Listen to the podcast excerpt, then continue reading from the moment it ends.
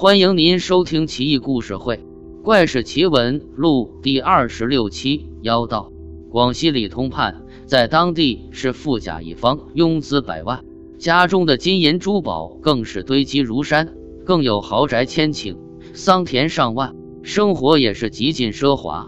最令人垂涎三尺的是，他竟然有七个老婆，每一个都是人间尤物，走起路来摇曳生姿。一回头，顾盼生辉，让人怜爱不已。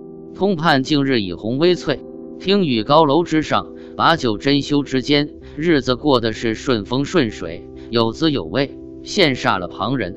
可惜这种日子没能持续多久。通判三十七岁那年得病去世，主人一死，家中树倒猢狲散，仆人卷走了所有的家中细软。偌大的一处宅院。如今看来荒凉无比，夜来风雨声，满地桃花堆积，宅院显得异常萧索。家中留下了七个年轻漂亮、妖冶风流的寡妇和一个七十来岁、忠诚老实、步履蹒跚的老仆，勉勉强强日子还过得去。老仆从小看着通判长大，感情极为深厚。这一下，白发人送黑发人，老人伤心欲绝。于是禀告主母，要请和尚来念经超度通判的亡魂。七个小寡妇没经历过什么大事，只好一切听凭老仆打理。超度仪式正在进行中，就听见外面吵吵闹闹的。老婆出去一看，原来是一个道士吵着要来化缘。老仆很生气的把他赶出去，一边说：“好你个臭道，好不明白事理！我家主人新亡。”刚请来了高僧做法事，你也不看看这是什么时候，也不好好挑个日子出去出去。我很忙，没时间搭理你。道士也不生气，一双鼠眼滴溜溜转。我知道您老人家思念少主，所以特地赶来做法，不为别的，贫道可以让李通判死而复生。老仆这时候也拿不准主意了，只好进去和七位主母一起商量。七个女子很是激动，也管不了那些正在念经的和尚们了，穿着麻衣，连忙跟着老仆跑了出去。哪里还有道士的踪影？这个道士就像一阵风，来了道士有影子，走的时候一点踪迹也没有。老仆把宅院的四周都寻了一遍，又沿着房前屋后的主要道路寻了一次。还是没有找到，老仆不禁赞叹道士还真不是我等凡夫俗子，心里面不禁很自责，后悔自己出言不逊，没有把道士留住。那几个小寡妇也乘机数落了他一通，看在他年老的份上，才没有责罚他。第二天，老仆去集市上买东西，刚好碰见道士也在集市。老仆一看见道士，喜出望外。一把揪住道士的道袍，说：“仙师，您原来在这里，我找你找的好苦。昨天多有得罪，七位主母也将老身啊骂了个半死才休。今日再见，难道这不是缘分吗？还望仙师不要计较昨日的怠慢，还望您能大发慈悲，救救我那可怜的的小主人吧。”说罢，老仆老泪纵横。道士见状，连忙对老仆说。我也不是说吝惜我的法术，救你家少主不是一件难事。但是阴司是有规矩的，如果要一个人还阳，那么必须要有人替死，否则的话万万成不了。我只是担心你们家没有人愿意替死，所以我才走了。老仆一听觉得有理，于是拉着道士一起回家，先让他在客房休息等候，自己和七位主母商议。七位主母一听，都像喝了哑药一样默不作声，一个个你看看我，我看着你。大姐叫二妹，三姐喊四妹，谁都不愿意来接话。老仆一看见这个场面，长叹一声：主母们正处于青春年华、花苞一般的年纪，去做鬼自然是不能够的。老身年老体衰，这么一把年纪，早就应该去阴司了。我去替主人死。七位主母这时才长舒一口气，又假意安慰了一番，眼角拼命滴出几滴眼泪，其实心里开心的不得了。老仆来到客房，把结果告知道士，说：“想我这样一把老骨头可以吗？道士问他害怕吗？老仆说不。那么你后悔吗？不，仙师，我已经想好了。那么可以。道士仰天长啸，喟然不已。于是和老仆约定三日后做法，七天之内必定可以让李通判死而复生。老仆只有三天的寿命了，在这三天里，老仆把自己的老婆子孙一一叫来，交代后事，一切都说得井然有序，条条不紊。老仆说自己命不久矣，希望儿女们好自为之，好好做人。老仆把道士请到自己家里。每天早上晚上都去请安，自己去了最好的朋友家，含着泪和老友道别。亲朋好友认为老仆是因为在离家做了一辈子仆人，又见证了两代主人的死去，极度悲伤，才导致了满口胡话。也可能是年纪大了，患了老年痴呆而已，不一定。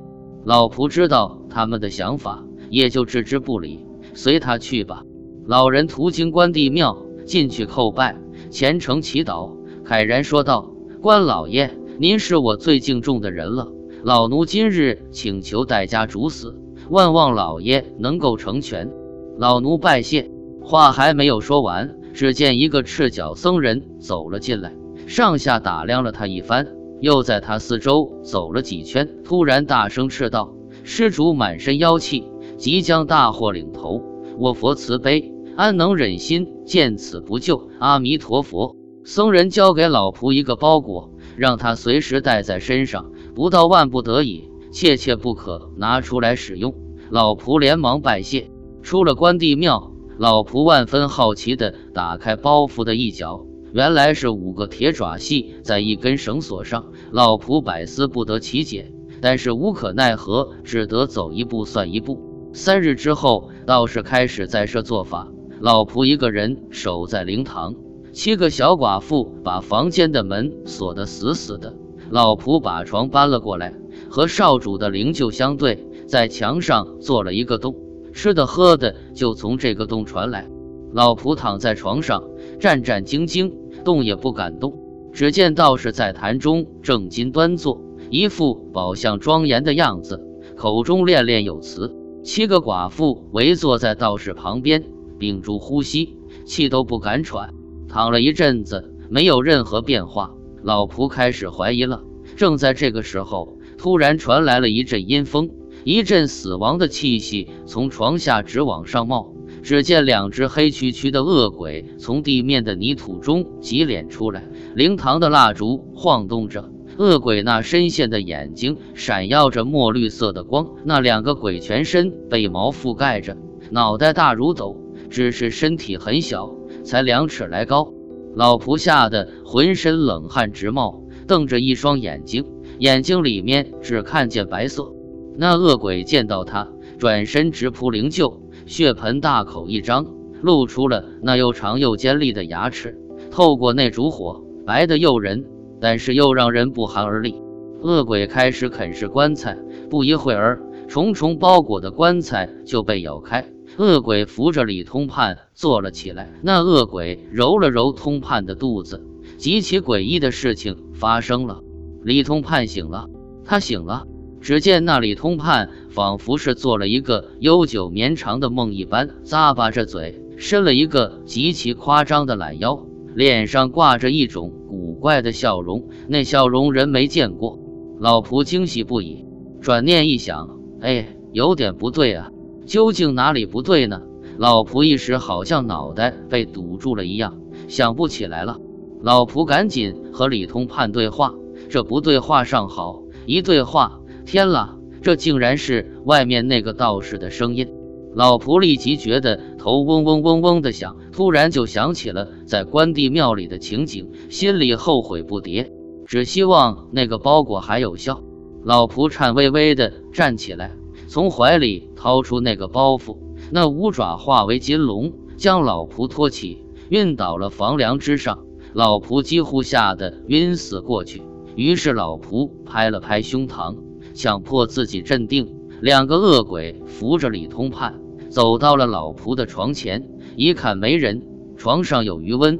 恶鬼一阵叽里呱啦的怪叫之后，猛地抬头，看见金龙束缚了老仆，两个恶鬼不禁跌在地上，叹道：“又失败了。”这声音分明就是那个道士的。李通判和那两个恶鬼暴怒，把老仆床上的被褥撕了个稀巴烂，而后做出凶神恶煞状，要飞身攻击老仆。说时迟，那时快，一声巨响，房梁倒塌。重重的砸在恶鬼身上，老仆也跌了下来。老仆在地上呆坐了好久，一动也不敢动。良久，才揉了揉揉双眼，小心翼翼地打量着四周。灵堂空无一人，灵柩也完好无损，恶鬼也没了踪迹。是幻觉吗？老仆跌得脚发麻，站都站不稳了。话说，这七个小寡妇在外面也听到了一声惊天动地的巨响，吓得捂住脸，不敢去看。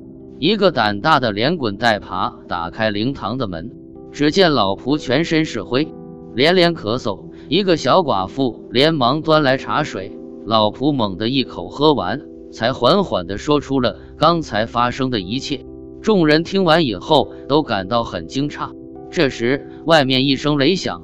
一阵烟雾弥漫了众人的鼻子，大伙开始咳嗽起来。大家往道士做法的地方望去，只见道士全身冒着青烟，七窍流血，一双脚还在扑腾不止，终于不动了。看样子是被雷劈死的。大伙搀扶着往近处一看，道士的背上用硫磺写着这么几个字：“道士练法逆行，贪财好色，犯天条而诛之。”